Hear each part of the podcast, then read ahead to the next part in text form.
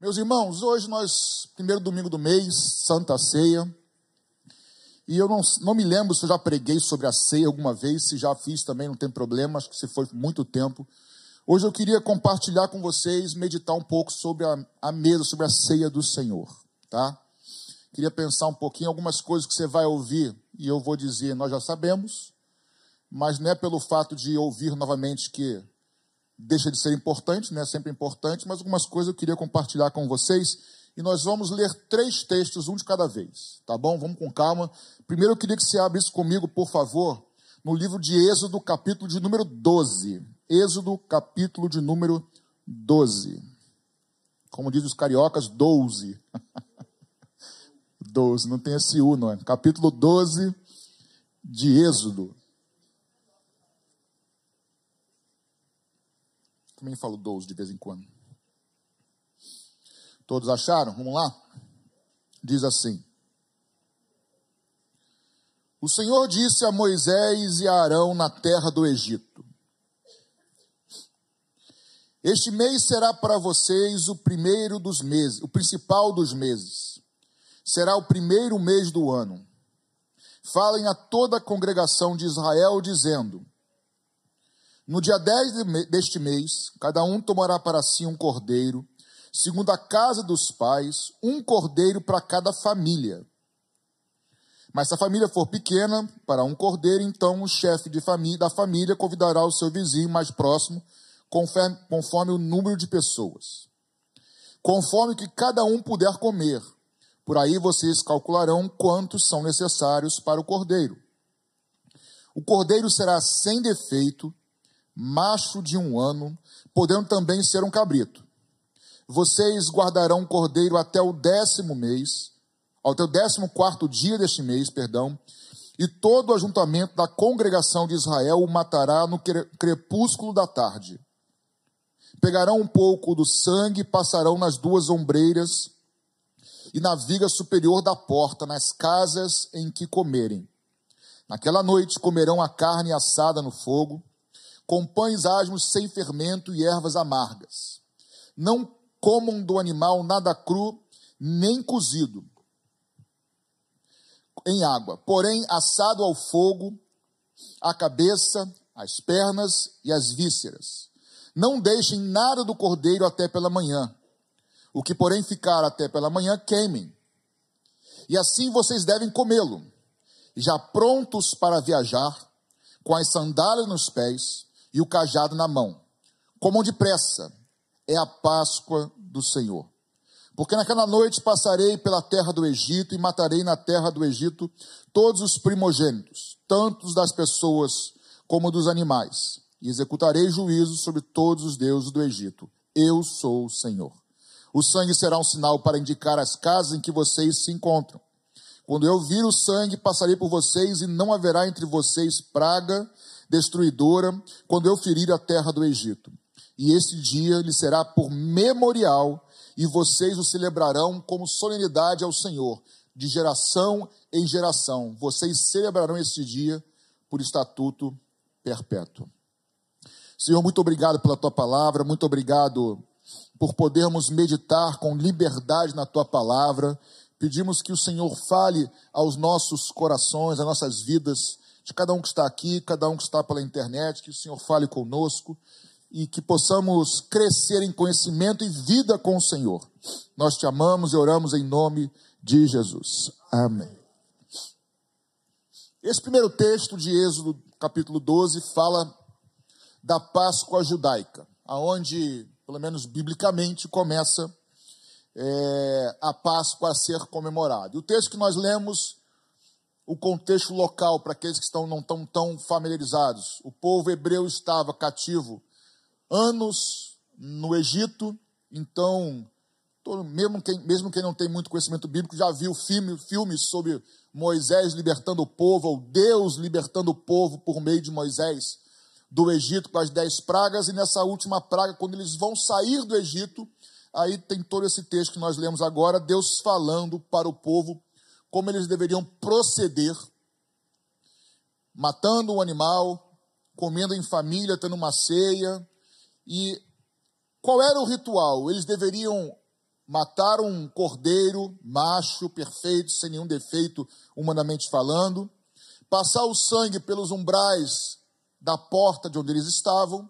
E vocês conhecem a história, quando o anjo da morte, quando passasse para matar os primogênitos dos animais e das, das pessoas, das famílias, quem estivesse nesse lar com o sangue sobre os umbrais das portas não seriam é, afetados. Então isso aconteceu e posteriormente eles foram libertos do Egito. Algumas coisas que esse texto nos diz: que eles deveriam comer o cordeiro que foi morto. Segundo, passar umbra... o sangue nos umbrais das portas. E terceiro, deveriam comer em família. Essas três é, verdades sobre a Páscoa, Páscoa judaica.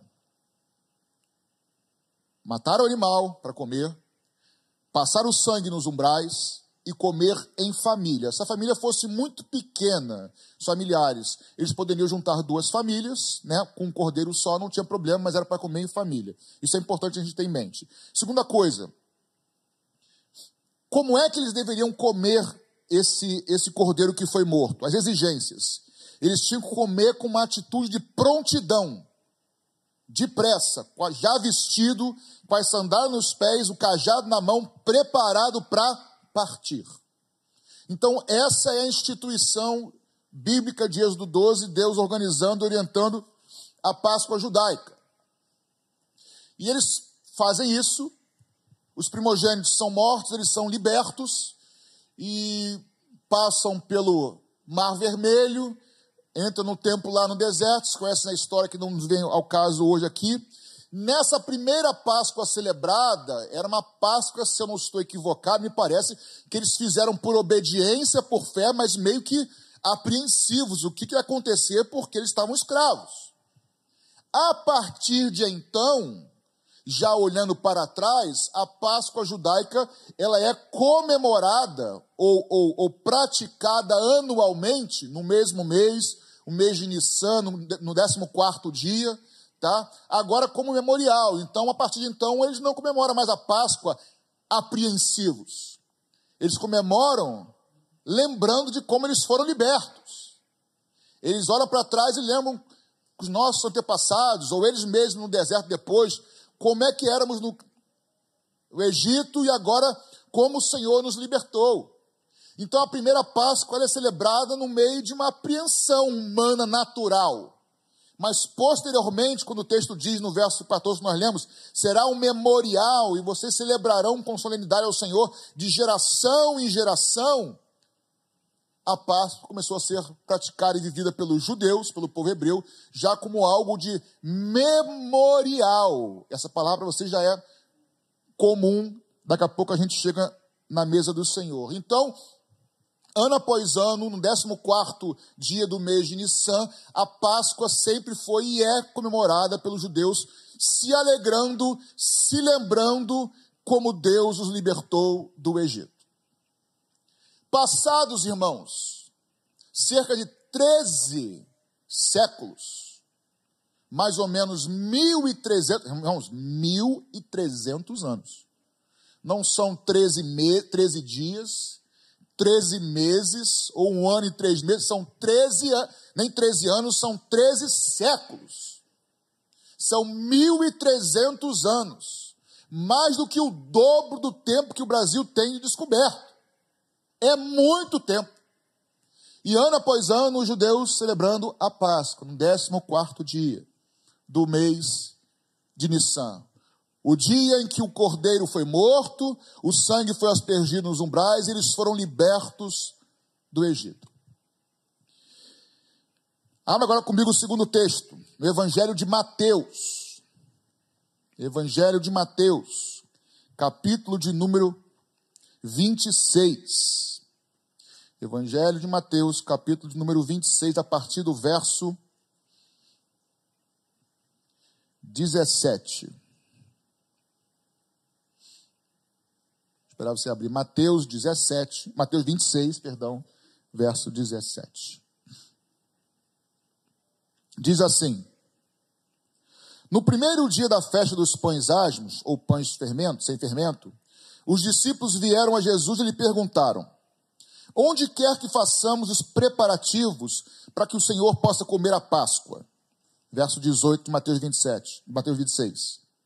E ele lhes respondeu: Vão até a cidade, procurem certo homem e digam: O mestre diz: O meu tempo está próximo. É em sua casa que celebrarei a Páscoa com os meus discípulos. E eles fizeram assim como Jesus lhe havia ordenado e prepararam a Páscoa. Ao cair da tarde, Jesus pôs-se à mesa com os doze discípulos. Enquanto comiam, Jesus disse: Em verdade lhes digo que um de vocês me trairá, irá me trair. E eles, muito entristecidos, começaram um por um a perguntar: Por acaso seria eu, Senhor? Jesus respondeu: O que comigo põe a mão ao prato, esse vai me trair. O filho do homem vai, como está escrito a respeito dele, mas ai daquele por meio de quem o filho do homem está sendo traído melhor seria que ele nunca tivesse sido nascido. Então Judas, que o traíra, que o traía, perguntou: Por acaso sou eu, mestre? E ele respondeu: Você acabou de dizer isso. Enquanto comiam, Jesus pegou um pão e, abençoando-o, repartiu e deu aos seus discípulos: Tomem, comam, isto é o meu corpo. A seguir, Jesus pegou o cálice e, tendo dado graças, o deu aos seus discípulos, dizendo: Bebam todos dele, porque isto é o meu sangue, o sangue da aliança, derramado em favor de muitos, para a remissão de pecados. E digo a vocês que desta hora em diante, nunca mais beberei deste fruto da videira com eles, até aquele dia em que beberei com vocês o vinho novo no reino de meu Pai. Isso aí já era no dia da Páscoa. Não sei se você sabe, por curiosidade, mas acho que é importante. Para o judeu, um dia, para nós, o dia começa à meia-noite. Para o judeu, o dia começa a partir das seis horas da tarde. Então, um dia para o judeu vai do pôr do sol até o outro pôr do sol.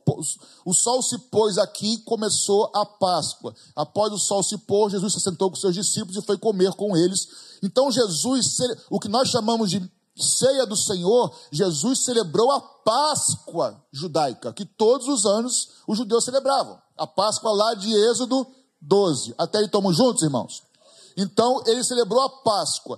E vocês sabem que nessa mesma noite ele foi traído, foi entregue, e antes de virar o dia, ou seja, antes do próximo pôr do sol, ainda no dia da Páscoa, Jesus foi morto e crucificado na cruz.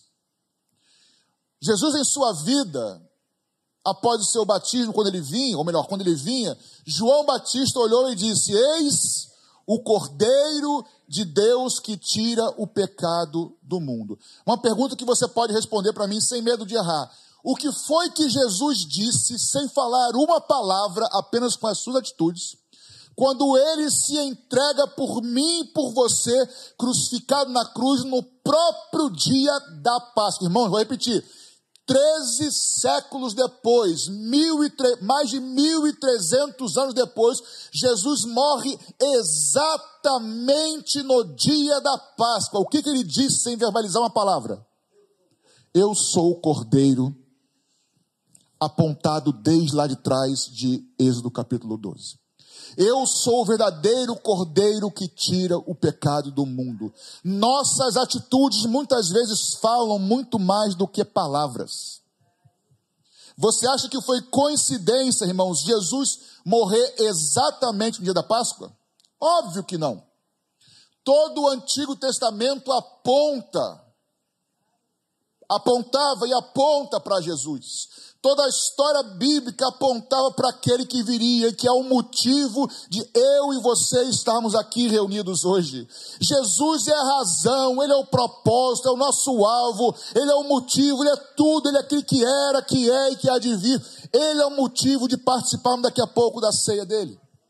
Ele é o Cordeiro de Deus que tira o pecado do mundo. E aí nós vamos agora para o último texto e ficar um pouco mais com calma sem correr nele, embora não tenha muito tempo. Já falamos da Páscoa judaica, que era Israel. Falamos aqui que Jesus, enquanto na terra, celebrou. E agora nós vamos ver o texto que nós lemos sempre, que é o que o apóstolo Paulo escreve na primeira carta de Paulo aos Coríntios, capítulo de número 11 e eu vou me deter um pouquinho mais aqui, tá? Capítulo 11 da carta de Paulo aos irmãos de Corinto. a partir do verso de número 23. Coríntios 11, 23, nós vamos ver três aspectos aqui, antes de nós participarmos da mesa, três aspectos da ceia do Senhor, que na verdade o que Jesus celebrou foi a Páscoa judaica. Antes de lermos, irmãos, muita atenção aqui para gente, muita atenção. Nós, como crentes no Senhor, como cristãos e evangélicos, eu penso pessoalmente, nós temos dois extremos muito perigosos. E se nós formos para um desses lados, nós acabamos caindo em heresia, nos desviando e errando. Qual é um extremo? Um extremo é a gente virar judaizante. Ah, Jesus celebrou a Páscoa, então agora eu vou celebrar a Páscoa judaica do jeito. Não, nós não somos judeus. Se você é, é outra história. A igreja de Jesus não é o Israel. Se o judeu se converte, ele pode continuar com a cultura dele judaica, problema nenhum. Aliás, que é muito rico, por sinal. Então hoje tem igrejas evangélicas que tem menorá, que tem bota pai, não sei o quê. Nós não somos judeus.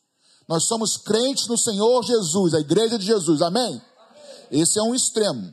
Mas o outro extremo, talvez por medo de não nos tornarmos assim, nós ignoramos todos os ensinos que existem na cultura judaica. Então nós precisamos aprender, mas entender que nós não temos que ir nem para lá e nem para cá. Tem ensinos na Páscoa judaica? Tem. Mas tem o filtro do Novo Testamento. É o Novo Testamento que nos filtra como devemos proceder. E aí Paulo, Paulo entendia tudo isso? Lógico que entendia. E aí ele vai dizer em 1 Coríntios capítulo 11, verso 23 o seguinte: Porque eu recebi do Senhor o que também lhes entreguei, que o Senhor Jesus na noite em que foi traído pegou o pão e tendo dado graças o partiu e disse: Isto é o meu corpo que é dado por vocês. Façam isto em memória de mim. Do mesmo modo, depois da ceia, pegou também o cálice, dizendo: Este é o cálice da nova aliança no meu sangue. Façam isto todas as vezes que o beberem em memória de mim. Porque todas as vezes que comerem este pão e beberem este cálice, vocês anunciam a morte do Senhor até que ele venha. Até aí, por enquanto, ou só isso, por favor. Nós temos 20 minutinhos, e eu queria antes, ou até um pouco menos talvez, antes de irmos embora para casa, antes de participarmos da ceia, tem mais coisa para falar, mas eu queria destacar três coisas ou três aspectos da ceia do Senhor, da mesa do Senhor. Que era a Páscoa judaica, que agora virou Santa Ceia para nós. O texto diz, Paulo fala o seguinte: que aquilo que eu recebi do Senhor eu passo para vocês. Que na noite em que foi traído, Jesus tomou o pão, repartiu, tendo dado graças, e disse: Esse é meu corpo. E depois de o meu pão, ele disse: Esse é o, o vinho ou suco da videira, que representa o que é o meu sangue, o sangue de uma nova aliança. Façam isso em memória de mim. A primeira, o primeiro aspecto que eu quero que você relembre, e nós falamos muito todo, todo o primeiro domingo do mês, o primeiro aspecto da ceia é um aspecto passado é um aspecto de memória, nos lembrar. Esse é o primeiro aspecto de memória, memorial. Lembra lá de Êxodo 12? Façam isso de geração em geração em memória. A mesma coisa Paulo continua. Então, a Santa Ceia, ela é uma memória para que você e eu nos lembremos, para que você e eu não venhamos a nos esquecer. Então, o primeiro aspecto da Santa Ceia, que nós não venhamos a nos esquecer o que o Senhor Jesus fez por nós na cruz do Calvário. Você e eu estávamos perdidos. Você e eu estávamos condenados ao inferno, à condenação eterna.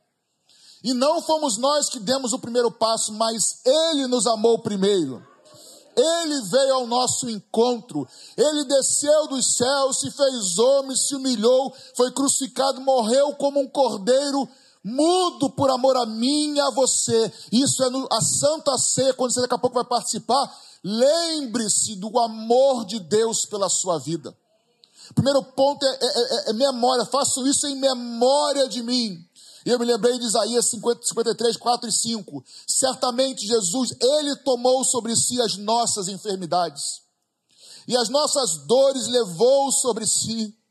E nós o considerávamos como aflito, ferido de Deus e oprimido, mas ele foi traspassado por causa das nossas transgressões e foi esmagado por causa das nossas iniquidades. O castigo que nos traz a paz estava sobre ele, e pelas suas feridas, aleluia, nós fomos sarados. Lembra lá do, do povo hebreu saindo do Egito? A primeira, a primeira Páscoa aflito, escravos. Mas depois as próximas, em memorial, lembrando, nós fomos libertos, irmãos. Que haja um júbilo no teu coração nessa noite, porque Jesus nos libertou do império das trevas, Ele nos libertou de toda condenação e nós somos de fato livres no Senhor, porque foi para a liberdade que Ele nos libertou, que Ele nos chamou. O primeiro aspecto é um aspecto de olhar para trás, de gratidão. Eu não sei você, eu, como pastor Paulo, como discípulo do pastor Paulo, também estou esquecido. Primeiro que eu nasci homem. Por si só já é mais esquecido. Graças a Deus, né, amor? Maravilhoso, né? Deus é maravilhoso. Por nascer homem, ainda nasce meio esquecido. Acho que eu sou um pouquinho mais, eu sou um pouco mais afetado nessa área. Eu sou igual o pastor Paulo, mas de verdade, estou brincando aqui, mas às vezes eu, tô, eu passo do seu lado e estou pensando em outra coisa. Minha cabeça está lá não sei aonde, pastor não olhou para mim, não, mas eu não vi mesmo, irmã, não, não vi. Enfim, mas isso aí eu estou tentando melhorar, aperfeiçoar. Ana Paula fala assim: você não pode ser assim. Eu falo, estou lutando, Jesus vai me dar graça, vai me ajudar. Mas o fato que o primeiro aspecto da ceia, que nós falamos muito, é um aspecto de memorial. Eu costumo dizer, queridos, que a gratidão, você tem aprendido, a gratidão é algo que protege o nosso coração. Nós somos muito inclinados, impulsionados a olhar para frente para aquilo que nós não temos ainda, queremos conquistar, e não tem erro nenhum nisso. Erro nenhum. É bom você ter projetos na vida, sonhos, querer almejar coisas, isso é, isso é ótimo. Só que olhar um pouquinho para trás e lembrar com gratidão aquilo que o Senhor já fez na sua vida, aquilo que alguém fez na sua vida, aquilo que alguém depositou, um pai, a mãe na sua vida durante anos. Gratidão protege o nosso coração da amargura. Com relação a Deus, irmãos, quando eu olho, quando eu me lembro de coisas que o Senhor já fez por mim e eu sou grato, isso me protege, por exemplo, da incredulidade. Eu disse isso aqui já. Porque se eu me lembro que o Senhor foi fiel no passado e Ele é o mesmo ontem, hoje, sempre, isso renova a minha fé, dizendo que o Senhor vai ser fiel de novo comigo, porque Ele não muda. Então cultive gratidão no teu coração em especial na ceia, como fomos participar daqui a pouquinho. Expresse com os seus lábios, quer um bom exercício? Permita, mesmo você que é tímido. Aliás, o pastor Paulo falou que o, o neto dele venceu a timidez. Eu perguntei para Ana Paula, que timidez que ele venceu? Aquele ali não tem timidez, não. Né? Enfim, falei, pronto. Tímido sou eu, ele está voando na frente, isso vai longe. Não, mas é uma virtude dele. Acho que, enfim. Aliás, timidez não é defeito. E nem ser extrovertido é qualidade. O extrovertido demais se torna um defeito. E o introvertido demais também pode se tornar um defeito. Ok? Então, ser tímido ou ser extrovertido são apenas características. Mas quando excede, aí pode se tornar. Então, ah, eu sou tímido, Jesus precisa me mudar. Ele não vai te mudar, querido. Jesus transforma caráter. Personalidade ele te deu é assim. Agora, ele pode te ajudar, a, a, a, o teu jeito de ser não te atrapalhar? Pode, aí ele te ajuda, eu creio nisso. Tá? João era de um jeito, Paulo era de outro, Pedro era um bocão de outro, e continuou daquele jeito, Deus usou todo mundo. Enfim, voltando para aqui para a mesa do Senhor. Aleluia. Obrigado, pastor. O fato é, primeira coisa, a ceia fala de passado, de memorial, memorial, de gratidão por aquilo que o Senhor fez na cruz. Ele te libertou de toda condenação. Paulo fala em Romanos capítulo 8: agora, pois, condenação nenhuma há para aqueles que estão em Cristo Jesus. Você tem motivo para agradecer ao Senhor essa noite?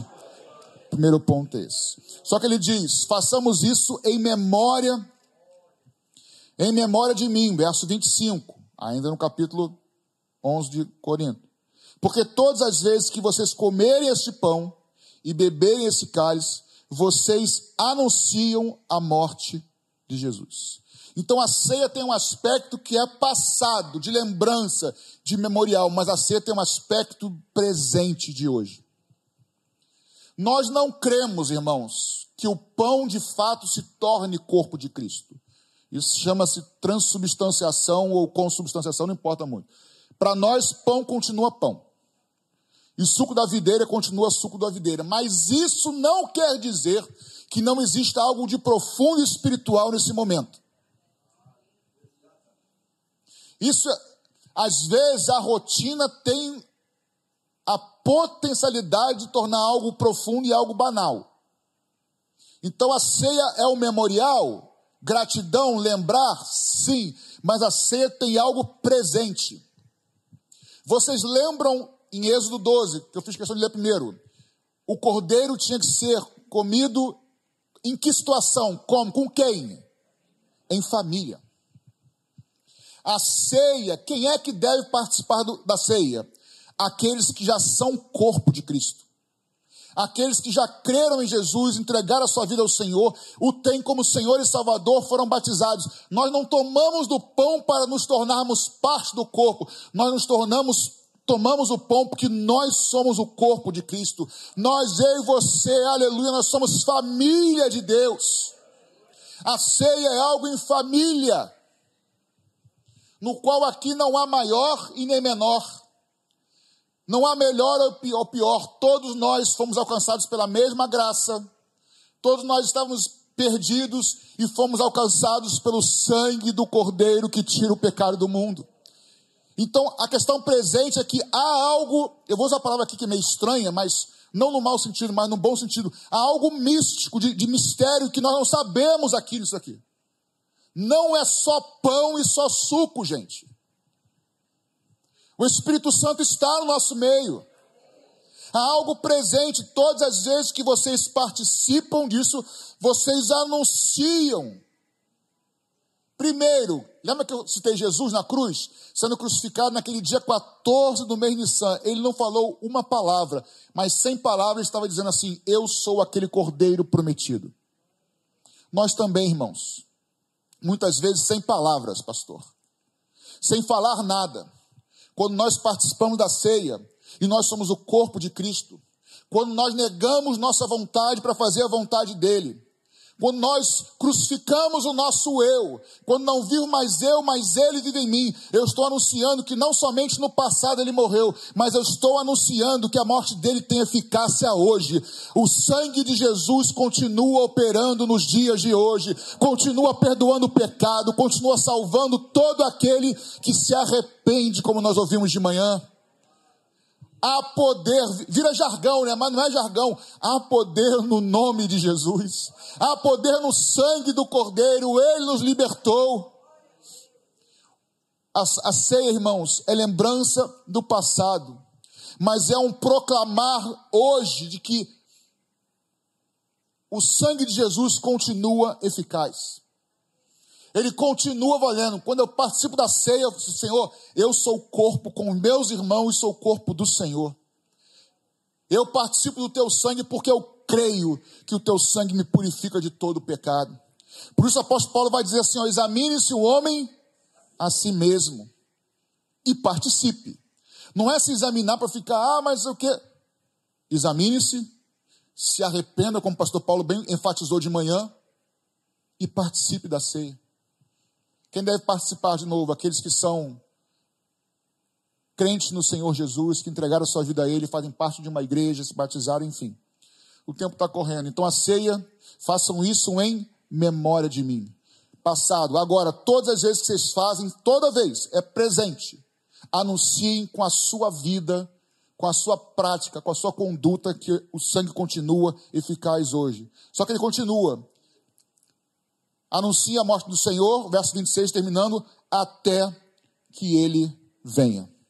A ceia aponta para trás, para o passado. O que ele fez por nós, o que ninguém mais fez por nós. Só Jesus. Ele é o caminho, a verdade e a vida. Não, não, não tinha outro jeito. Ele é o único caminho. A ceia fala do presente, que o sangue de Jesus continua eficaz, ele continua salvando e transformando vidas. Mas a ceia também diz o seguinte: Como ele diz em Mateus 26, um dia não será mais aqui. Um dia eu e você vamos cear, cear com ele na eternidade. A ceia nos faz lembrar o que ele fez, o que ele faz, e que no final da história, irmão, no fim da história, valerá a pena permanecer fiel a ele, crendo no que ele fez, crendo no que ele faz e crendo no que ele fará. Vocês lembram, irmãos? E eu termino com isso. Quando li esse texto, irmão, meu coração queimou, muito, fiquei muito feliz. Pode parecer bobeira para muitos, mas não é. Quando fala até que ele venha. Eu me lembrei de Êxodo 12.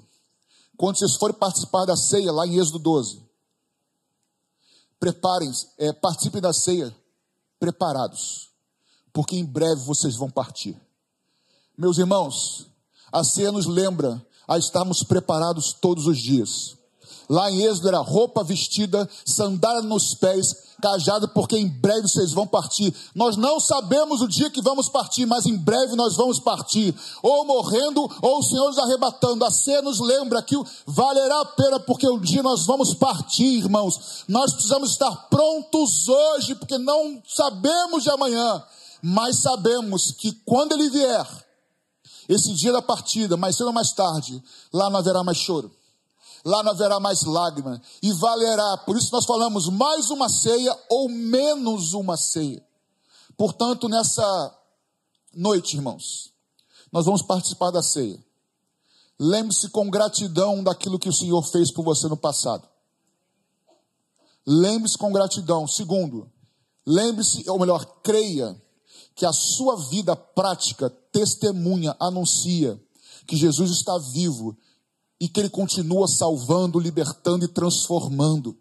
E terceiro, também lembre-se que existe uma ceia futura, única, inconfundível, peculiar, que nós teremos pessoalmente com o nosso Senhor na, da glória. E essa esperança, irmãos, nada pode roubar de nós. Portanto, fala de passado, fala de presente, fala de futuro. A ceia fala daquele que era, daquele que é e daquele que há de vir. Permaneça fiel com a sua vida, mesmo com as suas lutas e dificuldades ao Senhor Jesus, porque valerá a pena. Louvado e bendito seja o nome de Jesus.